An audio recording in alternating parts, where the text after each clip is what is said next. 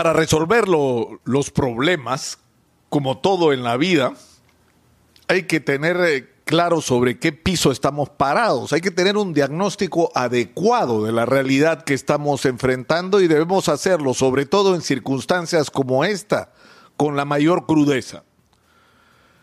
El Perú es uno de los países en el mundo que con más urgencia necesitaba de la vacuna contra el COVID, por el colapso total de nuestro sistema de salud antes de la crisis del coronavirus. Nuestro sistema de salud era el peor preparado probablemente en el mundo para una situación como esta.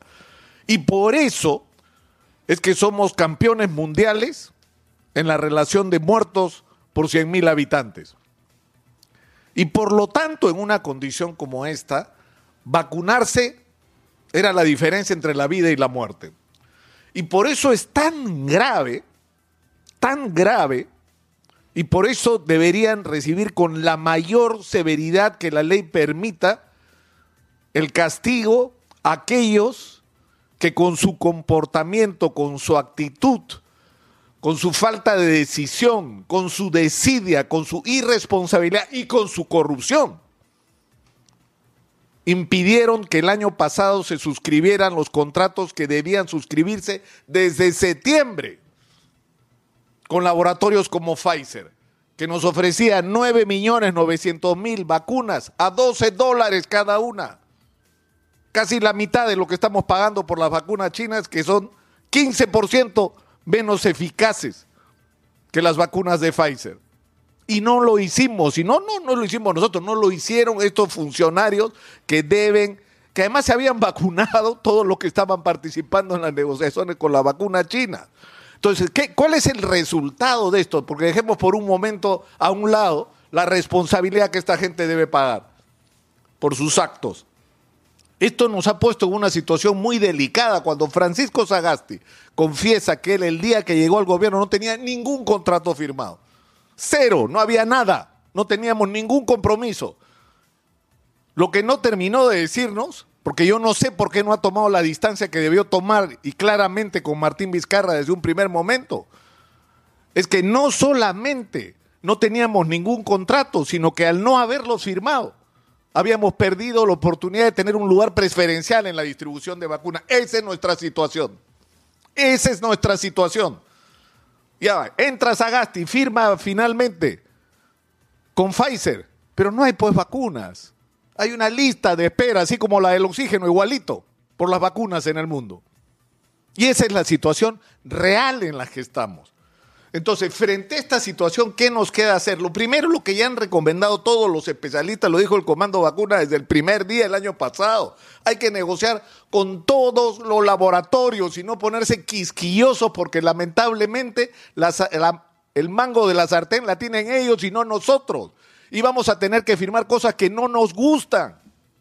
Y probablemente vamos a tener que pagar precios por encima de los otros y eso también será una responsabilidad de Martín Vizcarra y sus ministros. Pero eso es lo que hay que hacer ahora.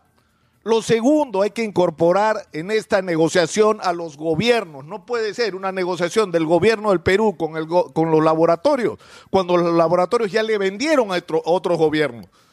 Y se ha dicho sucesivas veces en la negociación de las vacunas hay que tercerizar, hay que ver en qué países hay vacunas disponibles o van a quedar vacunas disponibles que nosotros podríamos usar para salvar la vida de nuestra gente. Y ese es el segundo elemento. Pero el tercero es que a estas alturas resulta increíble que no se tenga la apertura para permitir la participación de todo aquel que pueda ayudar a resolver los problemas. Si las empresas privadas están diciendo yo pongo el dinero, yo pongo a mi gente, yo pongo a mis especialistas y yo salgo a comprar vacunas a ver quién me las vende, lo que hay que decirles es que sí y estimular a que eso ocurra. Y el argumento frente a esto no puede ser que en el Perú no puede ocurrir que los ricos se vacunan y los pobres no. Guido Penano lo ha dicho muy claramente. Los ricos ya se vacunaron. Se han ido a Miami y se han vacunado. Y a otros países. Ya se vacunaron. Lo que necesitamos es que no se vacunen los dueños de las compañías mineras. Necesitamos que se vacunen los trabajadores mineros. Eso es lo que necesitamos. No necesitamos que estén vacunados los dueños de la industria pesquera en el Perú, sino los pescadores y los trabajadores de las plantas. Necesitamos que estén vacunados los agricultores, los obreros de construcción civil, los trabajadores de los supermercados y los centros comerciales, porque le aseguro que muchísimos de los propietarios de estas empresas ya se vacunaron. Entonces, hay que abrir el espacio, pero ser conscientes también de que lo que puedan conseguir las empresas privadas, tal como están las circunstancias hoy, no va a ser mucho. El gobierno ruso ha dicho, si el gobierno de Perú me autoriza, yo le vendo un privado. Y eso está bien. Pero yo me pregunto, ¿por qué le cuesta tanto al gobierno peruano comprar la vacuna rusa? 91% de eficiencia, 10 dólares la dosis. Por Dios.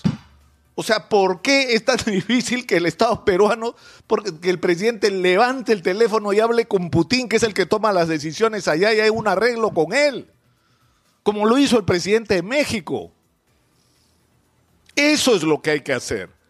Pero la empresa privada tiene que ayudar, y con esto termino, no solamente en lo que pueda, que yo creo que no hay que hacerse ilusiones en que nos va a resolver el problema.